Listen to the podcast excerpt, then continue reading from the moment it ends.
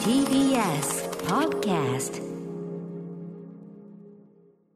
時刻は8時になりました TBS ラジオキーステーションにお送りしているアフターシックスジャンクションパーソナリティは私ライムスター歌丸ですそして木曜パートナー TBS アナウンサーのうなえりさですここからは世界の見え方がちょっと変わるといい7特集コーナービヨンドザカルチャーですまずは今夜のゲスト紹介するところから始めていきましょうアトロク特撮部のガイガン山崎さんですイエー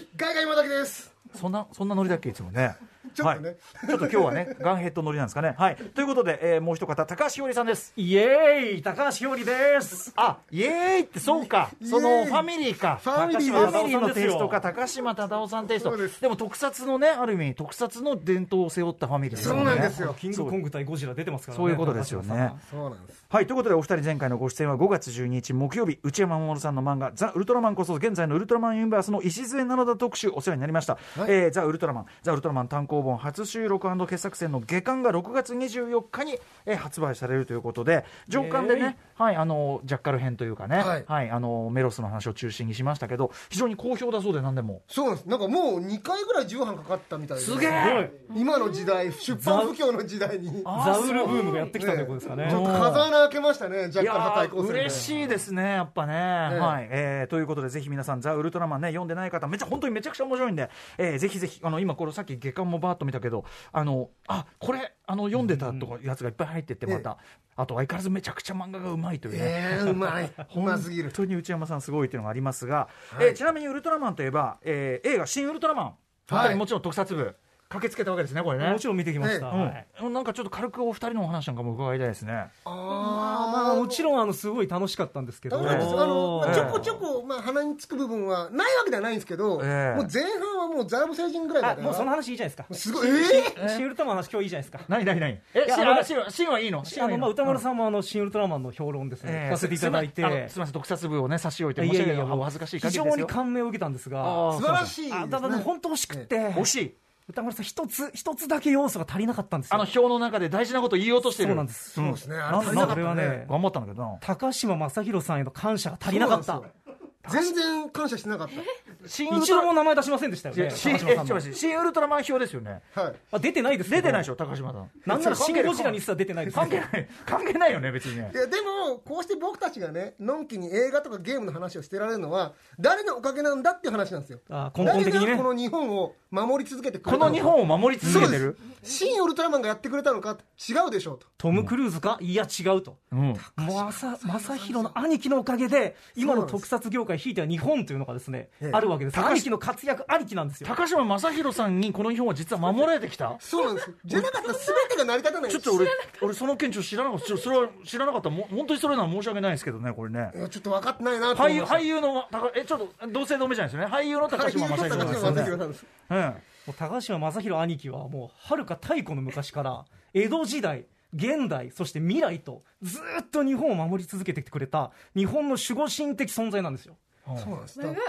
長いことそうなんそうでなんすですもうこれを聞いたあの一部のリスナーはああそういうことかって思ったと思いますけども、なるまほどだねね、あのうないさんもそうだよね分かってらっしゃらないと思うんですけど、今夜はね、その高島正宏兄貴の戦いを振り返り、みんなで感謝を捧げようじゃないかという企画になっております。時を超えたその活躍ぶりということなんですそねうですねちなみにですけど、えええっと、高島正宏特集っつってね、番宣とかでも、高島正宏が日本 を、あのー言ってんですけど、あの、本人にこれは耳には入ってはいないんで、公認じゃないんで、預かり知らぬところでやって勝手ますにやってんだよね。ででもも、それは公非公認非公認も公認のうちって言いますからてか、公ね認じゃないとやっちゃいけないんですかじゃあ、それ、まあ、それはそうだ、あそれはそうだ甘えんじゃないようですよ。甘えてますよ、あなた。勇気を出してそうですよ。あちょっとそ公の、認じゃなくたってやってもいいじゃないですか。なんで誰何の ちょっと今日はいろんないろんな後ほど出てくるのでいろんなモードに入ってますんで ねでもあとお二人ともインタビューはされてるんですねあそうなんしですたよことありますうんええ後ほどそのお話もしようかなと思っているんですが。まあまあじゃあ知らない中じゃないしね、まあ、 そうです。許してください、東方芸能さん。慣れないしファンだ褒めたたえるね特集だからまあよしとしましょう、許してくださいはい、えー、ということで、えー、ちょっと疲れてきたので一旦お知らせ です早いな。 After Six Junction. TBS ラジオをキーステーションに生放送でお送りしているアフターシックスジャンクション今夜の特集ゲストはアトロク特撮部のお二人ガイガン山崎さんと高橋ひょうりさんですイエーイイエーイねえ高島太郎さんのイエーイっていうイエーのをイ かろうじてうなぎさんわかりますイエーイはわかんないですこれ親指立ててそうだとそう思いいうま時す代なんですよね。はい。改めて、とっかえーアトロック特撮部のお二人ごお紹二介して人おきごま紹しょう。介さはせていい。ただきます、まずガイガン山崎さんは本職である怪獣研究の傍ら暴力系エンタメ専門ライターとして怪獣映画や変身ヒーロー番組アニメの記事を中心に雑誌「ニュータイプ」などに寄稿したりイベントに多数出演されていますまた手作りで怪獣の着ぐるみを制作するなど怪獣クリエイターとしても活動されています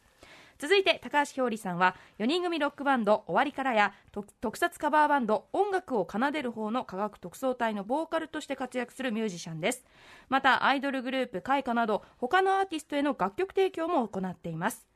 つぶれやプロのビッグイベントつぶれやコンベンションに出演するなどオフィシャル公認の特撮ファンさまざまな雑誌やウェブサイトに特撮コラムやレビューを寄稿していますはい。はいというよことろしくでお願い。しますアトロック特撮部、ね、ありがとうございます、えー今夜は日本特撮業界のみならず日本そのものの守護神的存在俳優高島正宏さんの戦いを勝手に振り返り勝手に感謝を捧げる特集ということになっておりますがまず高島正宏さんはどんな俳優なのかというところからお話しいただけますかはい、えーまあ、まず所属事務所の東方芸能のプロフィールによりますと1965年10月29日生まれ東京都出身1987年に映画「トットチャンネル」で俳優デビューえー同作および映画「ブス」で第11回日本アカデミー賞新人俳優賞などですね新人賞をまあ総なみにしました、えー以降映画テレビ舞台と幅広く活躍し近年では活躍の幅を広げバラエティ番組にも多数出演しているというプロフィールがですねあの、まあ、サイトに掲載されているんですが公式プロフィールですねは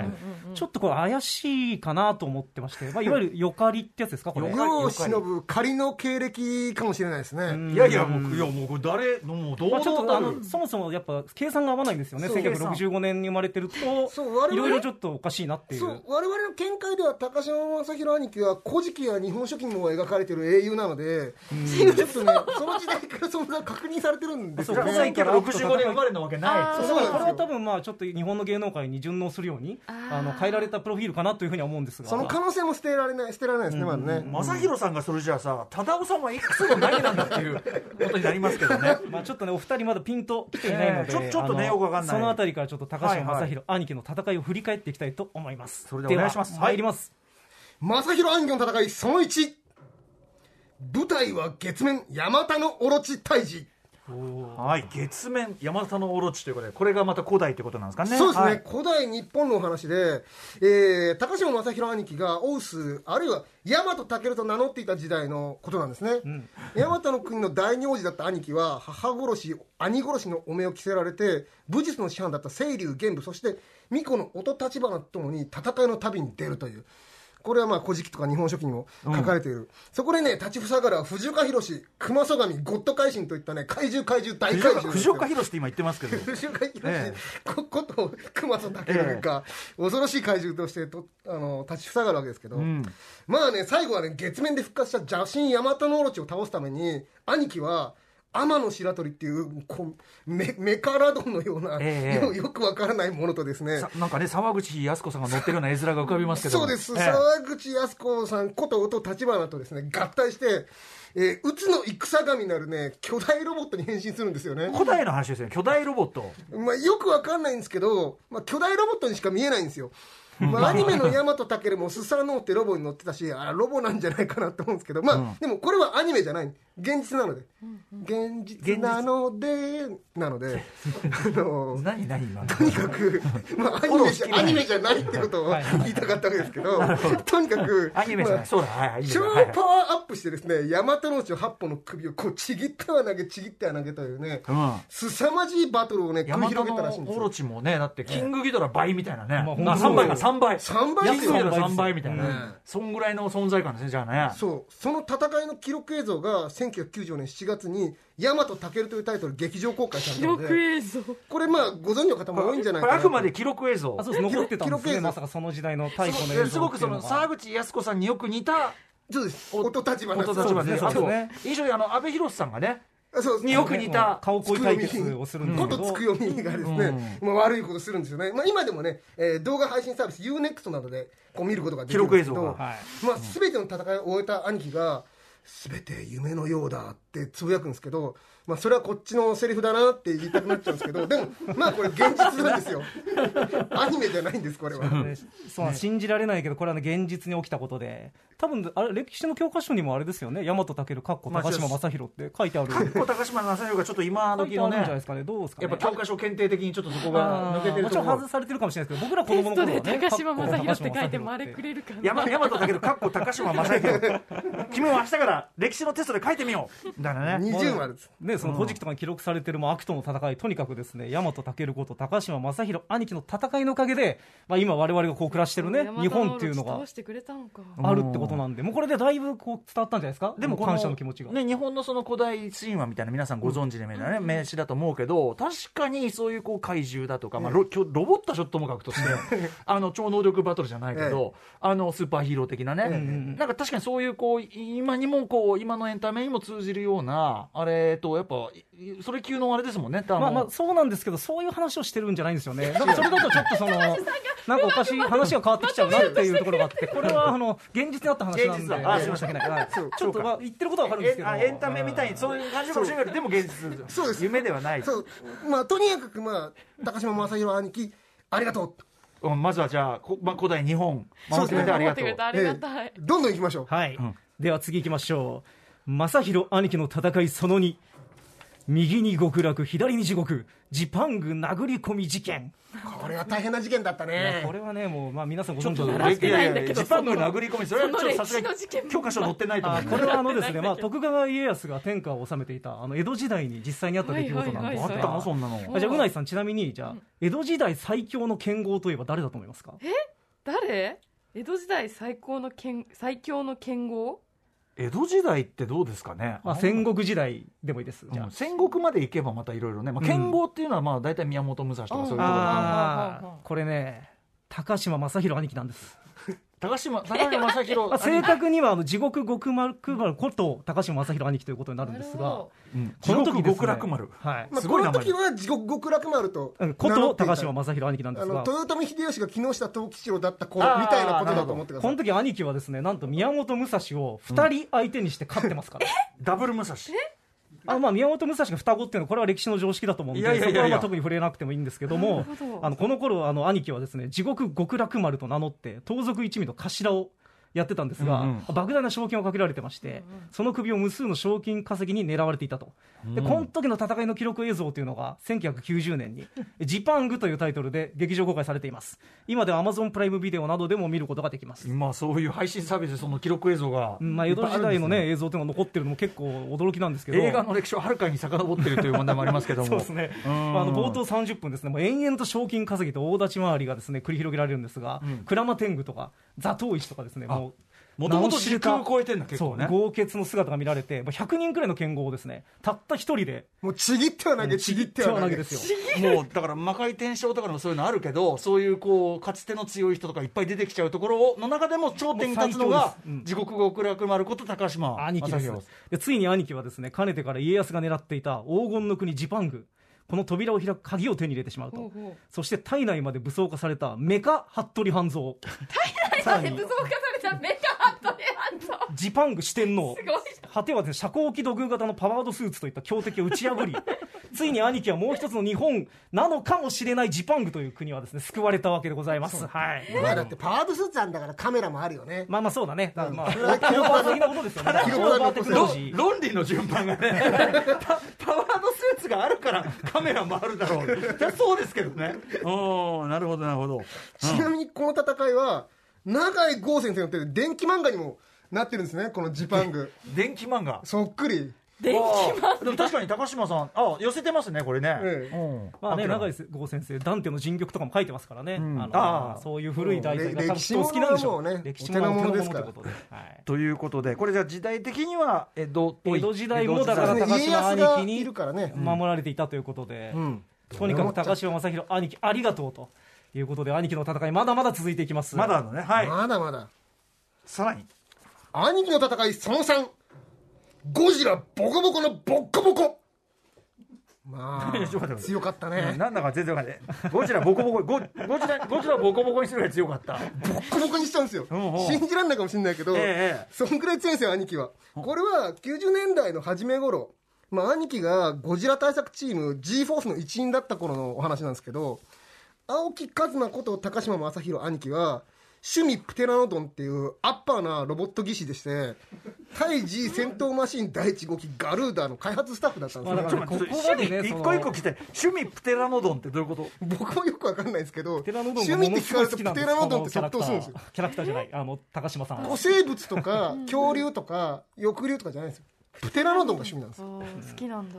でねまやあっぱり俺あもの、ね怪獣外眼が趣味みたいなもんですからあまああわかりますまよあ太古の時代はねからずっと肉体派だったのにここで技術者になってるっていうのがこの、ね、確かにちょっと兄貴のテクノ幅ロジのー広さをね感確じかまにすよ確かにはいそうなんですで当時の日本は、まあ、歌丸さんもうないさんもご存知だと思うんですけど怪獣ゴジラの度重なる襲来で、まあ、大変なことになったんですよ大変な毎ことになった年本当90に年代初頭そうはそうなんですうんよ大型連休の頃になると毎回怪獣ゴジラが、ね、やってくるんでね大変なことになってるんですけどついに G ホースは最強兵器メカゴジラを完成させるんですね、ほうほまあ、そのことによって兄貴がせっかく作ってくれたガルーダはね一旦お払い箱になりかけてしまうんですこんな戦闘機じゃ勝てないよと、でもね兄貴起点聞かせまして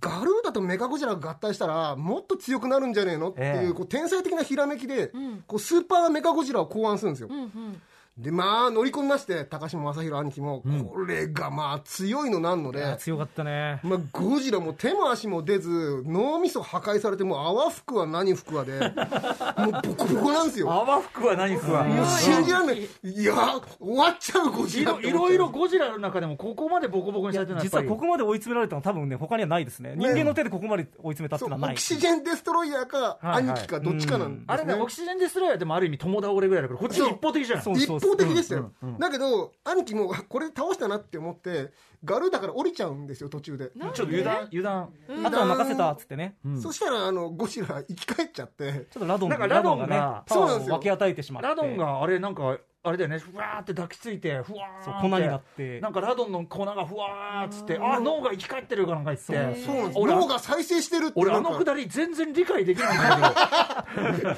全て夢のよ うだっていう。けどまあでもそんなこんなでそうですそうなんです。これ、兄貴がずっと乗ってたらもうゴジラ勝てなかったと思うんですけど、まあまあ残念ながらね、降りちゃったんで。兄貴的にもだからそのねそこまでやっぱりやるじゃないですかとどめはさすまいというまあ、そうです情けねねやっぱね温かい心持ってますからね兄貴はそうこんの戦いの記録はやっぱ1993年に「ゴジラ VS メガゴジラ」っていうタイトルの作品として一応公開されて記録映画として記録映画としてはい公開されてます、うんちなみにその翌々年なんですが、ええあの兄貴はですね黒木翔特佐というですね、うん名前に変わってまたゴジラあれ青と木戦う一馬だったんですよねうーんまあまあ名前が変わることぐらいねまあいろいろあ る確かにとは地獄極楽丸まだあったそんうですね、まあ、よ外と外いうこ避けるととかでねいろいろありましたもんねあのまあメルトダウンを起こしつつある灼熱のゴジラとですね完全体完全生命体のデストロイヤーのですね脅威を退けることに成功するということで、まあ、2回だからゴジラからあの日本を守っている僕の記憶ではこっちはそんなに出てこないんじゃないですかスーパー X3 を指揮してですね、まあ至急ねデストロイヤーはゴジラに倒されないですからね、うんうんあ兄貴たちに倒されますからそうかまあ実際にこう直接対決的な言うとむしろこっちの方がねそうかあの戦ってるといえば戦っているうんまあ確かにんですけどめっちゃ強いんだじゃまんあもうさすが兄貴うんまさに無敵ってこれらの戦いはねもね兄貴がいなかったらゴジラメルトダウン起こしてもう日本なんか大変なことになってまあしたけどそういうことになってるんでそれもなんとかなりましたからねうんうあのはいはい1995年の「ゴジラ VS 高島正宏」という作品でです違いますよあこれ違うあ違うごめんなさいゴジラ VS デストロイヤーというゴでジすラねとはねドキュメンタリーね、ドキュメンタリー作品としてあの記録され公開されてまドすキュメンタリーだったんだこちなみにれメカゴジラもデストロイヤーも動画配信サービス UNEXT などでえー見ることができるというやこっとぱなり今んで時はドキュメンタリーがそうなんですねただなぜかドキュメンタリーのコーナー見ても出てこないんですけど、ねえうんちょっとねあのゴジラ VS で検索していただいてなぜか特撮ってコーナー見ると出てくるんですけどまあでもそうかその要するに結構ゴジラとか、まあ、ゴジラとを戦うそのデストロイヤーとかそれ級のに互角どころか、いやもう押してますからね普通に普通に勝ってるって意味では確かになんか類を見ないかもしれないですいやね本海を見ない最強でしょだからそんなね、高島正宏兄貴の活躍のおかげで我々今こうして生きてるということでありがとう、ありがとう兄貴うそして兄貴の戦いは未来まで及びます未来来なんで未来のことがかかるんですかまあじゃあ行ってみましょうか正宏兄貴の戦いその4チャージカイロン5の陰謀を打ち砕けということでございまして、え今までがあの過去の戦いについて語ってきましたが、ええ最後はこれちょっとまあ大ニュースになっちゃうと思うんですけど未来 これから実際に起こる戦いについてお話しするということにな ります大丈夫これはあのですね、まあ、我々への警告として2040年から送られてきた記録映像がありまして、ほうほうそちらがあの1989年に「ガンヘッド」というタイトルで劇場公開すごいなされています早くもえさらにその記録映像が ですね昨日あのブルーレイで発売されたというこ とで、まあ、ちょっとその話は後ほどはいえするんですが、あ2025年7月4日世界で最も進歩したコンピューターカイロン5は人類に宣戦布告するんです3年後ですよ3年後、我々は大敗を喫するんでちょすっとねカレンダーに書いて正直ど正直どっかで聞いたような話ではあるけども備えなくちゃいけないんです我々は、あの今2005年に八丈島 8JO、まあ、八丈島にカイロン5というですね、ええ400階建ての超高性能コンピュータータワーが作られたじゃないですかあのまあ皆さんおあの覚えてらっしゃるあのあのカイロン5ですあのあのカイロン5があのみん我な々の未信来用をしちゃいけないですよカイロン5を我々の未来を脅かすんですよ、んあ2030年代兄貴はブルックリンと名乗っておりましてこれがちょっとね謎でまあすね、かなり方向転換したなと思うんですけど、まあ、仲間たちとトレジャーハンターを営んでいるトレジャーハンターでこのこの頃ですね、まあ、もう2030年代未来はですねプラスチックとかコンピューターチップというのはもう金以上の価値があーなるほどねあるということで、まあ、トレジャーハンターやってる資んですね、源不足がで兄貴たちはカイロン5のコンピューターチップを狙って400階建てのカイロンタワーに侵入するんですが、運悪くバイオロイドっていうですねあのバイオドロイドというですね、まあ、襲撃されて全滅してしまうとなんかよくわかんないけど悪いやつですなんか、こう頭のでかいそうそう頭のでかいのそのテレビ映えみたいなやつなんですけど、えーで兄貴たちはカイロンえっとですねあので一人兄貴は生き残りましてで同じくテキサスレンジャーの生き残りのニムとえーカイロンタワーで生まれ育った少年少女と力を合わせタワーからの脱出を試みるとこれは少年しかも少年の方はねあのーあれ原田雅人監督そのうねです息子友人君ですもんね、はいうん息そ子っさくんりでですすよねね本の若い頃にそっくりですよね当にね、で、ここでかつてロボット対戦で活躍した巨大ロボガンヘッドの残骸を見つけて修復し389回を守る最強の敵エアロボットに戦いを挑むとで超名台詞を連発しながらえついにですねそのエアロボットを倒し、えー勝利を収めるということで高島正宏兄貴がいる限り未来も安心ということですいやーそんなことが起こるんですねそうなんですよ、これねもうもう数年後ですからねでもさこれさあの人類とさその対ロボットはさ、ええ全体の戦いとしては人類負けてこのこの局地戦では兄貴勝ってるけどさ全体としては別に、ま、負けダメなんじゃない俺でたちでもカイロン5を倒しましたからあじゃあそうかじゃあこれから世の中これからこれからあの、まああの明るい未来が待ってるてかあのどんなことがあっても兄貴があれば大丈夫ですまあねこれは、うんどんなことがあっても大丈夫なんですだよから安心していただいて大丈夫ですもうこれあのーやっぱね今ストーリー聞いてて思ったけどどんどんあれ最初の目的なんだっけみたいな あのんあれんそういう話だっけみたいなこの感じもなんかちょっと思い出すあ思い出すというか、そうですね、はいあの感じが懐かしのというかまあまあまあまあありましたよねはい、というわけでここまであの高島正宏兄貴の戦いをドドドッと振り返ってきたんですイけど、エーイあれなんかあのなんか感謝の気持ちが感じられないね、うーんなんかどうなんだいやろうちょっと皆さんなどうですかいやでも未来まで守ってくれるなんてちょっと安心し ましたよくよかっ た死んだ目でこれからもうとりあえず問題はないだろうってい死う、ね、んだ目で、死んだ目で言ってますけど。うん。まあ、でもそれだけね、あの、活躍を続けてくれた高島正宏兄貴ということか。そうなんです何で年生きてるんですか後半はですねその兄貴の特撮業界にとっていかに大事な存在かと最初からその話をしてくれ るこれまでの20分間、別にいらないんじゃないでもどんなねいやいやどんそのな記話を録ねして映いきたい像があったかがしまっあかりと記録映像入ったもんね、はいはい確か入にりました確かに確かにでその前にですねちょっと勢いをつけるために1曲かけさせていただいてもいいですかはいではここで1曲お聴きください、えー高島兄貴とヤマタノオロチの激戦を記録した記録映像1994年公開の「ヤマトタケル」の主題歌で「グレーでレイン」映画「ヤマトタケル」の主題歌「グレーでレイン」お送りしましたさっきそのなんか史実に対して記録映像とか言ってましたけど映画の主題歌って言ってるじゃない ですかグレイでって記録映画です記録映画いやいやいや揚げ足取りやめたまえいやいや まあまあ兄弟もうバレてしまったら仕方ないですあのねうないさん歌丸さん、ええこれ、まあ、正直本当に起きたことだと思ってたでしょまあ今までのね話の流れからするとそういうことになっておりましたが、これまで本当の出来事のように語ってきた兄貴の戦い実は全て映画の中の話でしたすいません、すべて夢のようだったということですかね。まあ、でも本当のことだと思ったでしょ、いやでもまあその高島さんがね、あの時代をその股にかけてもおかしくない、んその特撮ヒーローを演じ続けてきたということが健全たる事実ですもんね。そうなんですそうなんですそのための茶番だったんですいやそういうことですよ、あやっぱ話触れてたこのこのボリュームがいるかどうか は置いといても置いておいても前半丸々使っての茶番となりましたが、えーでもやっぱりそのここまでなんていうのこうあのいろ通詞的にというかねもちろん東宝のねその俳優さんの方ってあるけど、出てる人もまあ確かにいないもんねしかもヒーロー的な役回りそうなんですよねしかもその太鼓ファンタジーから時代劇、ゴジラ映画、そして未来の SF とですね、相当幅広く出てるってことだからね。そうなんだよねで実際結構真面目な話この80年代から90年代にかけての日本のジャンル映画って割と捨てたもんじゃないなって僕は常々思ってるんですよ、今回紹介した作品を含めて、いいやって力足らずな部分もあるはあるんですけど今となってはその「い」の部分志の部分がすごく眩しいキラキラしてるなと思って、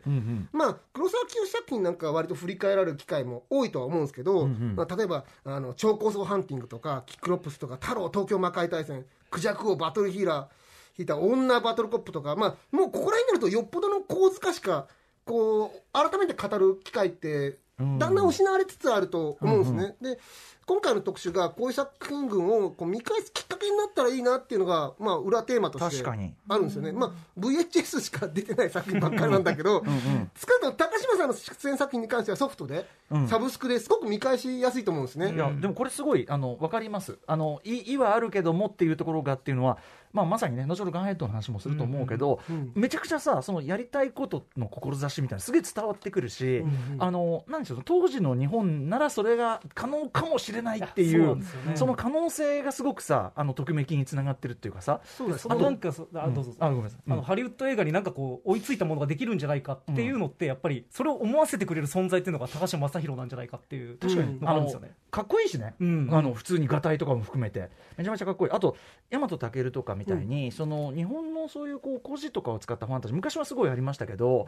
あのなんかそういうのあってもいいなっていうか、そうなんですよねなんかおおらか発想が。はいはいはい、うん、なんかこういう巨大ロボット出てきてもいいし、あのー大和のノロチってもうキングギドラじゃねみたいなさ、てかキングギドラ3倍でいいじゃねみたいなさなんかそのなんていうのあこういうのってもっとあってもいいなっていう感じがすごいしましたちょっといけてんんのがそのノリとしてはドラクエとかファイナルファンタジーなんですよねこの山う本んうんファン健ってタジーはい当時のその RPG のノリを確かあにの古代ファンタジーと合体させてるっていう感じで、まあ、すごくよくできてるよねうその辺あはの仲間がどんどん増えるくだりとか、シンプルに映画として見ると何の考えもなくピュッてパーティーが結成されてるんだけどなんかちょっとドラクエっぽいんですよねいやー探しましたよっていつの間にか後ろに出てくるみたこういなうこういうもんだから敵に進んでる 感じが確かに RPG は94年っていうとねかなり RPG ブームだったしうね。んあと山田健に関してはもう完全にねあの沢口靖子さんとかねあ最の高で見しょどころですよすごいいや、本当ね、そうなんですよ。あのちょそれもね、なんと後もほど触れたいんですが、なんともやなうん最高ですよね。だから本当にあの、大和健なんて、あの藤岡弘さんとか、うんまあ、安倍博さん、あとまあ今出ました沢口靖子さんなど、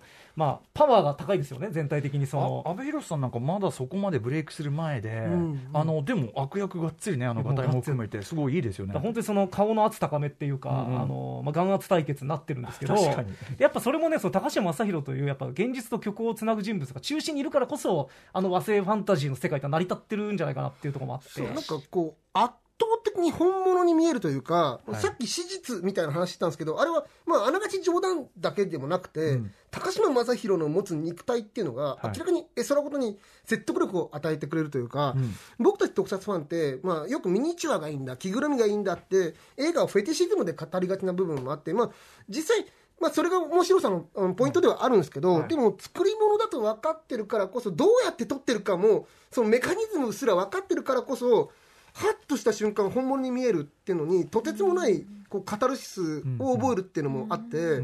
高島さんっていうのは明らかにそういうところの触媒になる俳優さんで、いい意味で日本の俳優さんっぽくないというか確かにうんだからその昨日発売したガンヘッドのブルーレイ、はい今、あのお手元にあるんですけど、あのブルーレイのデザイン、僕も参加してまして、うんうんいや総演と記念というチームで担当してるんですが、えジャケットの写真を決めるにあたって、はいあの結構ね、今までのあの映像作品のジャケットって、ガンヘッドだけっていうのが圧倒的に多かったんですよ。確かにだから僕はちょっと VHS ねぐらいだよねそうそうそうめチームのメン要バすーるがにメメカが売りだからそうということだったただね、僕僕はなんか何か足りないという感じがしていて、ええそれでやっぱね、絶対に高島さんとガンヘッドが一緒に収まってる写真がいいなと思って、確かに今回この写真を選んだんですよ。うんうんロボット作品とはいえ、やっぱ高島さんがそこに立っていて初めて成り立つっていんううんビジュアルの強さがあるなというふうに思いまして。いや実際このなんていうんかなあのさっき日本人的じゃない日本人離れしたっていうかさなんていうのあの彼の持つもうそなんか存在がちょっと高等無形感をさ、漫画なんですよねいい意味で半分虚構に足を踏み入れてるような、うん、それがすごい本当にだから高島さんじゃないとなんか成り立ってない感はすごいあるかもしれないそれこそ地獄極楽丸なんていうね役名とか大和健っていう役が成立する役者さんって本当片手で数えるほどしかいないとうんうん思うんですよね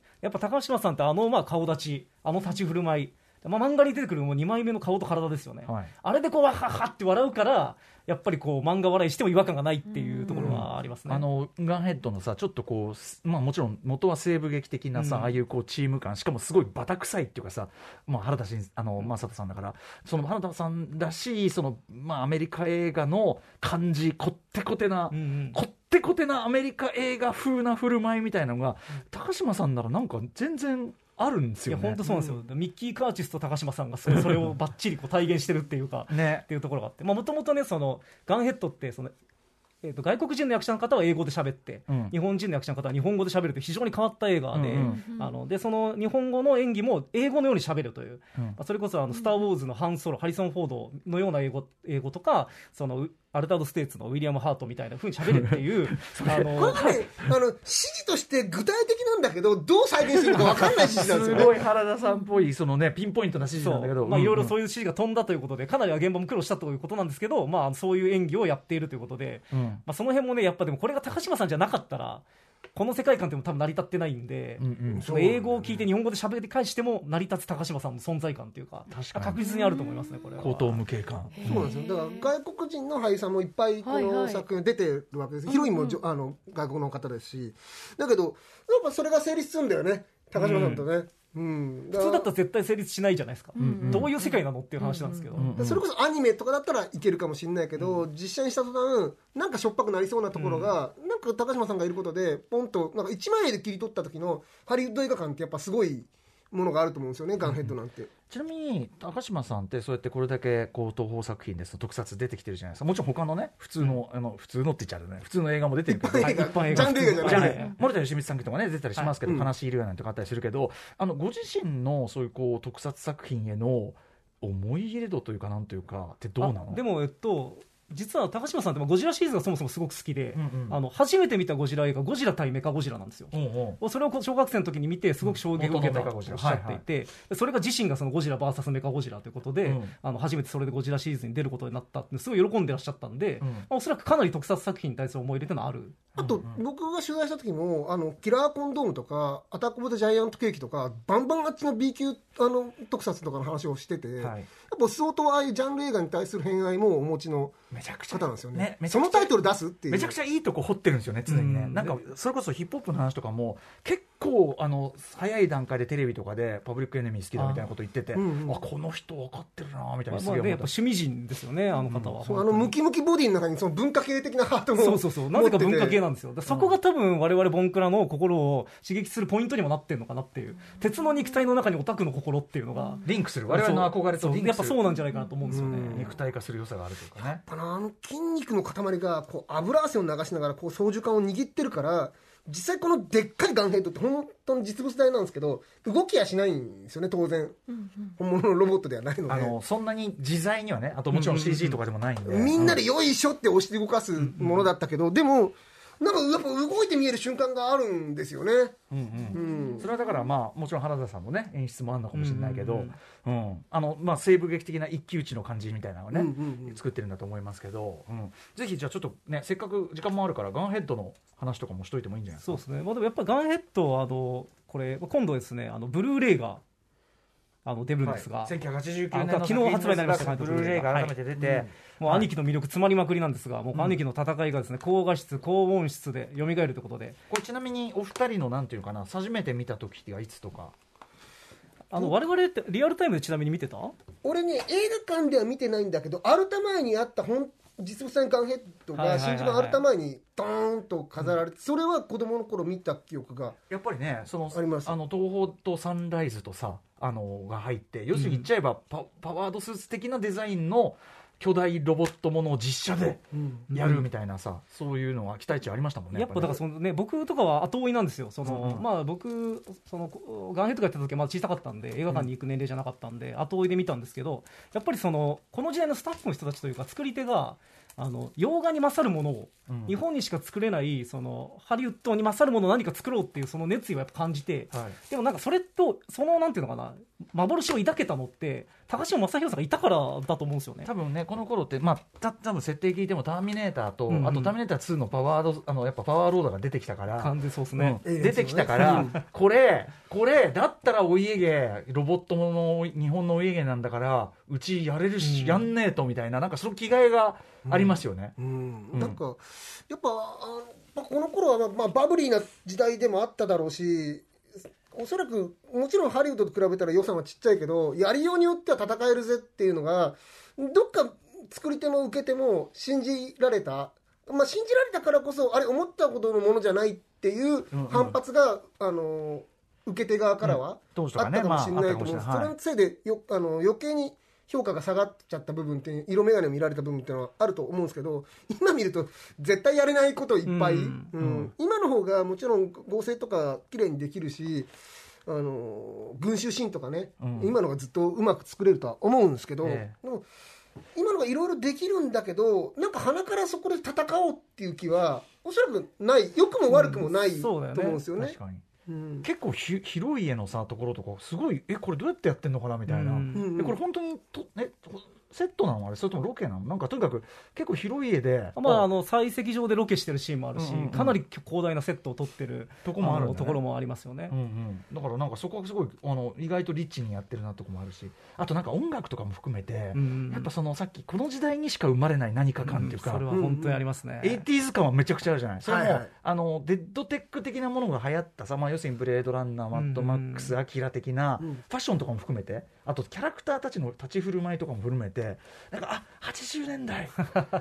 いやそうなんですよね。それがすごいこう、ちょっと胸をキュンとつくというか、だからそういう要素もロマンも含めてやっぱこの時代にしか生まれないものだっていうところがあって、でやっぱ今ってねそのここれぐらいでいいだろうっていうのが多分分かっちゃってると思うんですよね。映画作るこの人たちも。うんうんこの予算でこれぐらいのもので多分これぐらいでっていういろんなあの積み重ねがあって予想できると思うんですけど、やっぱりこの時ってやっぱなんかこう予想をはみ出たものうんっていうのを作ろうっていうなんか気概みたいなのが多分あったんだろうなっていう少なくとも笑いに逃げてないよね、うんうんこれコメディですからみたいな、んうんあの引きは一切ないので確かに確かに、本当にかっこいいつもりでや当然やってる、や本って気でるぜやっってていうる、うんだからこそ事故が起きてる作品もあるしそういうシーンもあるんだけどなんかその間近が割と眩しいですよね、まあ、今もハイアンドローとかありますけどマジじゃんっていうの、うんうんでそんな高いハイアンドローにも出てましたしね、あーものすごい顔で出てましたからね、うんうんうんうんだからああいう絵空事ってやっぱ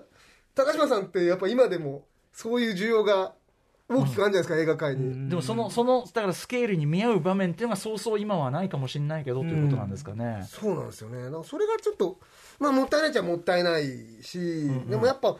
こうな逆に今漫画映画は多いじゃないですか。めちゃくちゃ漫画映画、キングダムだなんだって、あはい漫画。確だかからに、あもっとあそうか本当は活躍の場確かにあるだろうっていう。そうか、んああいうとこ出てけば一番は,、うんまりいいかやっぱりそうまあ、漫画が現実になるでも今ねその今のその漫画の実写化って逆に漫画っぽさを排除したいっていう気持ちも多分あると思そううんいでう方すよね向のもありますねでもどっちかっていうとやっぱねその高島さんっていうのはその漫画と現実をつないでくれる存在という感じのイメージなんで,、でもゲームっぽさもすごいあるんでなんかゲームキャラみたいじゃないですかその RPG の主人公みたいな、うんうんはいだからそういうところも含めてやっぱまだまだ活躍してほしいなという気持ちもすごくあり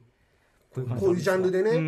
ん。あの、しぐるいを実写化したいっておっしゃってましたね。インタビューした時に。はいはい俺が出られなくてもいいんだって。うんうんこれを作りたいみたいな。ちょっとだからそのなんていうかなちょっとトゥーマッチな、変うん変態的なトゥーマッチテイストみたいなものもねもちろん過剰さうん過剰さみたいなのもあるから、あの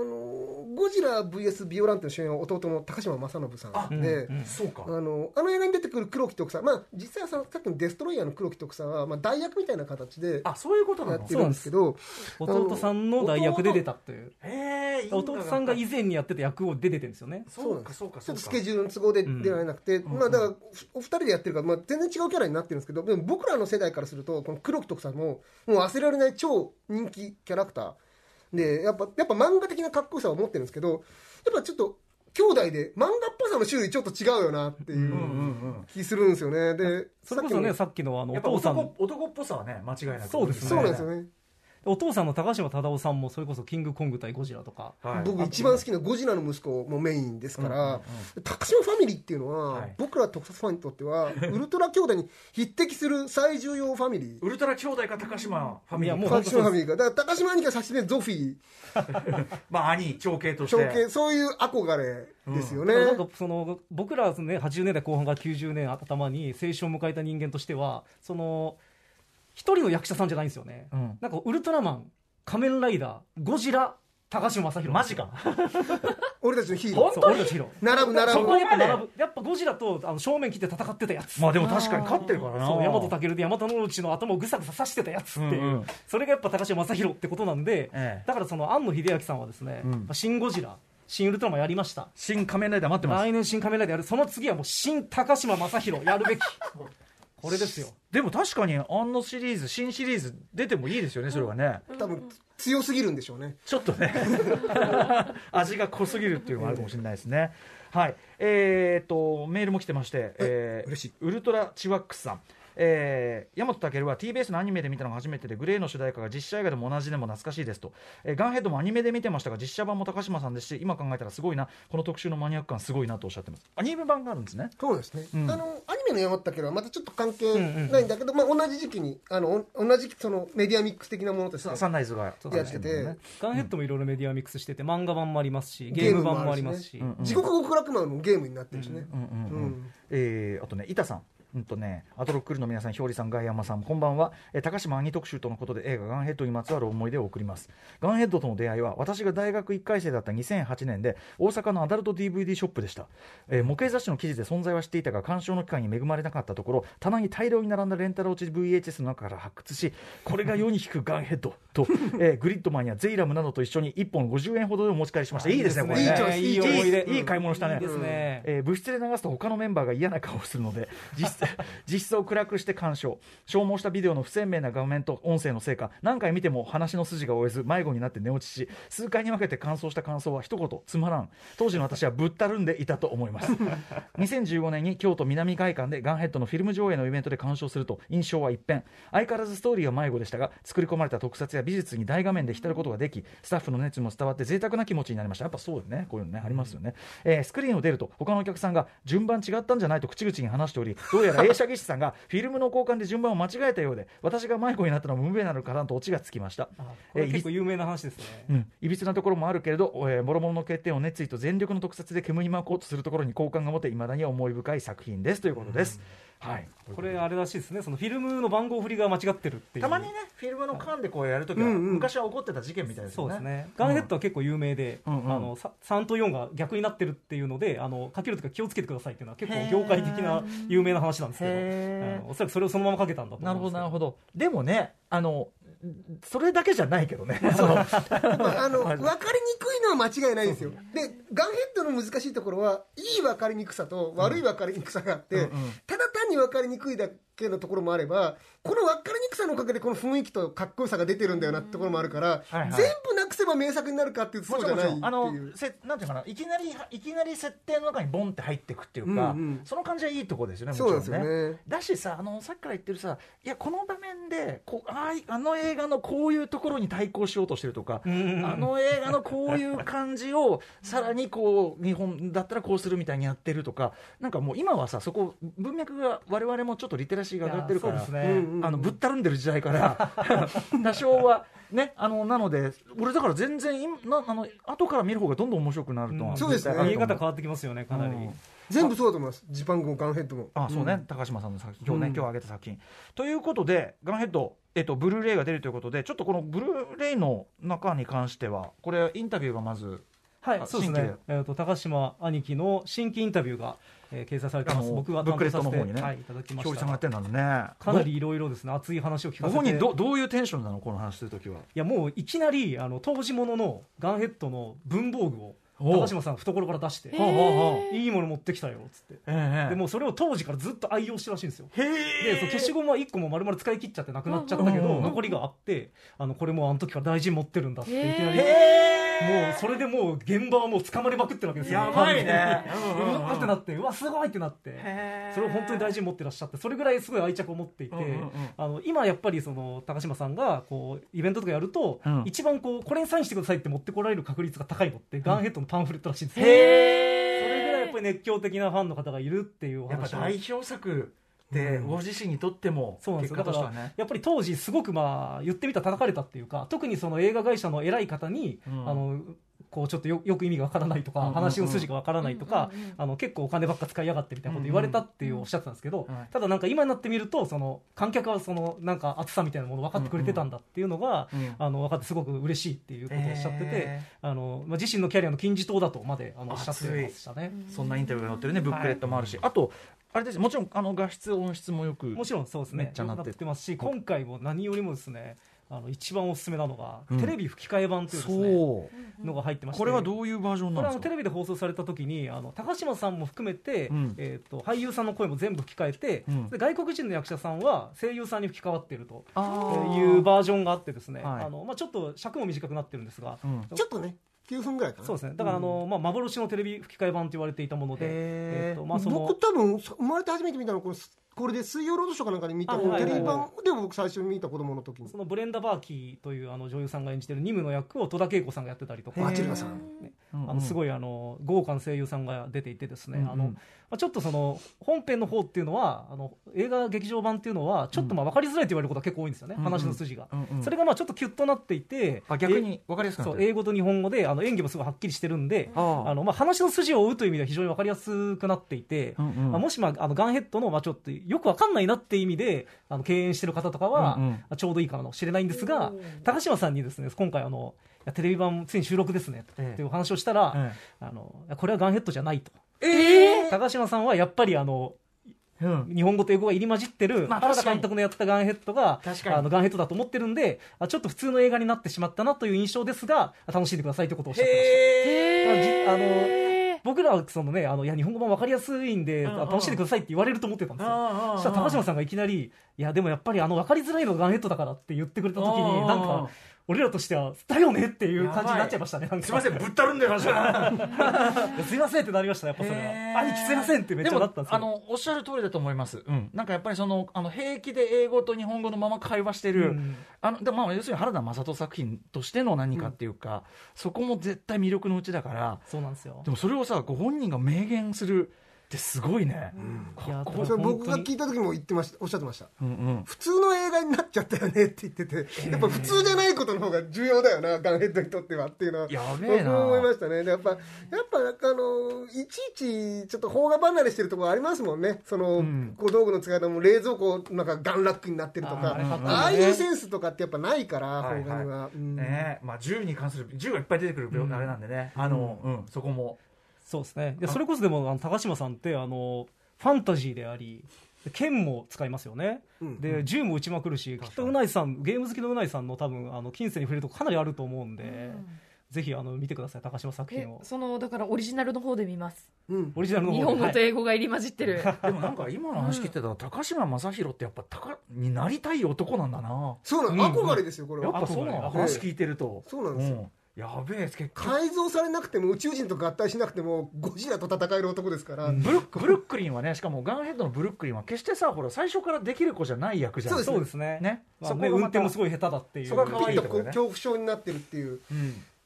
いやいやいやなんかちょっといかがでしたか今日はうなえさんいやーいやなんかガンヘッドすごく見たくなりましたよ本当に嬉しいその嬉しい映高画島さんの熱量も含めなんと映画館での上映もあるんですってそうなんですよ実はこれもこれも我々が企画しましほうてほう7月8日土曜日池袋の新聞芸座にて一夜限りのガンヘッド上映会やば行います濃い人たちが来そうですねこれ35ミリ特別レートショーということで、やばいえーやりますの35でかけんのへーはいやるんですよしかも、うんうんだからそれこそそのフィルムが入れ替わ3っとてい4たを間違えないようあにやつを間違えないようにやります今回はちゃんと、うんうんえーで他にもあの上映以外にも何やらいろいろあるかもしれないのであの、ぜひぜひですねガンヘッダーのみんなは、えー4月8日土曜日新聞下座に集まっていただきたいなとそして一緒に、えー兄貴に感謝を捧げましょうというイベントがございます、はいはいえーでえっ、とさらにお二人えっ、とお知らせことなどお願いしますあそうですね、えーとまあ、さっきもあの話題にちょっと挙げていただいた「ザ・ウルトラマン」単行本初収録傑作選下巻の巻末の解説を書いておりますあと明日あの機械戦隊全開じゃ公式読本公式完全読本かっていう、えームック本も発売されましたこっちもいろいろやってるんで特撮がお好きな方は、えーよろしくお願いしますっていう感じですかね、あとはあれか、そうですね僕ら実はあの隔月でいトークイベントやってるんですよ、はいはい、はいすごいねもはやコンビが、うんそう作家の中澤武さんもお迎えして3人で未確認社会性物体というですね、社会性が未確認の物体をやってるんですけど、そう全員トークイベント遅刻して楽屋に入ってくるっていう社会性のなさを社会性未確認客に迷惑かけないようにしてくだまあさいあの第第4回がね7月17ですか17朝ヶ谷ロフトであの配信もありますのでね、ぜひあの今日聞いて楽しかった方は聞いてほしいなというのと、あと、えっと、実は高島さんの最新インタビューが今、えっと、ウェブで僕が担当したやつが、え昨日出ました。あそうなえんでーすスパイスっていうですね、これまたサイトで別のガンヘッドのえっと、このブックレットのインタビューの、まあえっと、補足版というかはい完全版のようはいなへーえものが結構ロングインタビューが出てますので、えっとまあ、僕のツイッターとかから飛べるのでぜひそちらもチェックしていただけたらと思いま多す。分ガンヘッドインタビューで検索したら出てくるしあそう前にガイガン山崎がやったインタビューもあるんで、あの上下上下インタビューであるんで、まあ、なんかいろいろ多分検索したらいろんなインタビューが出てくると思うんで、ああとチェでック一し個ていただだけけるとあのはいあのひよりさんあの音楽活動の告知もしていいんですよ全然音楽活動の告知あのじゃあ、えっと、します。あの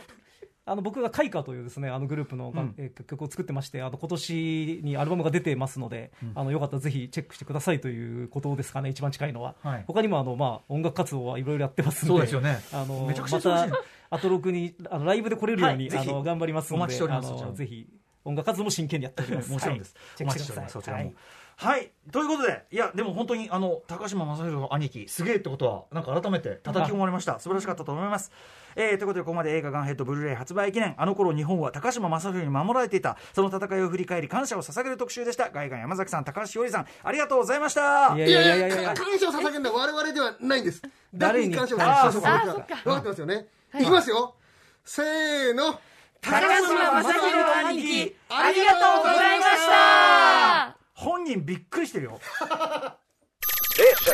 After Six Junction.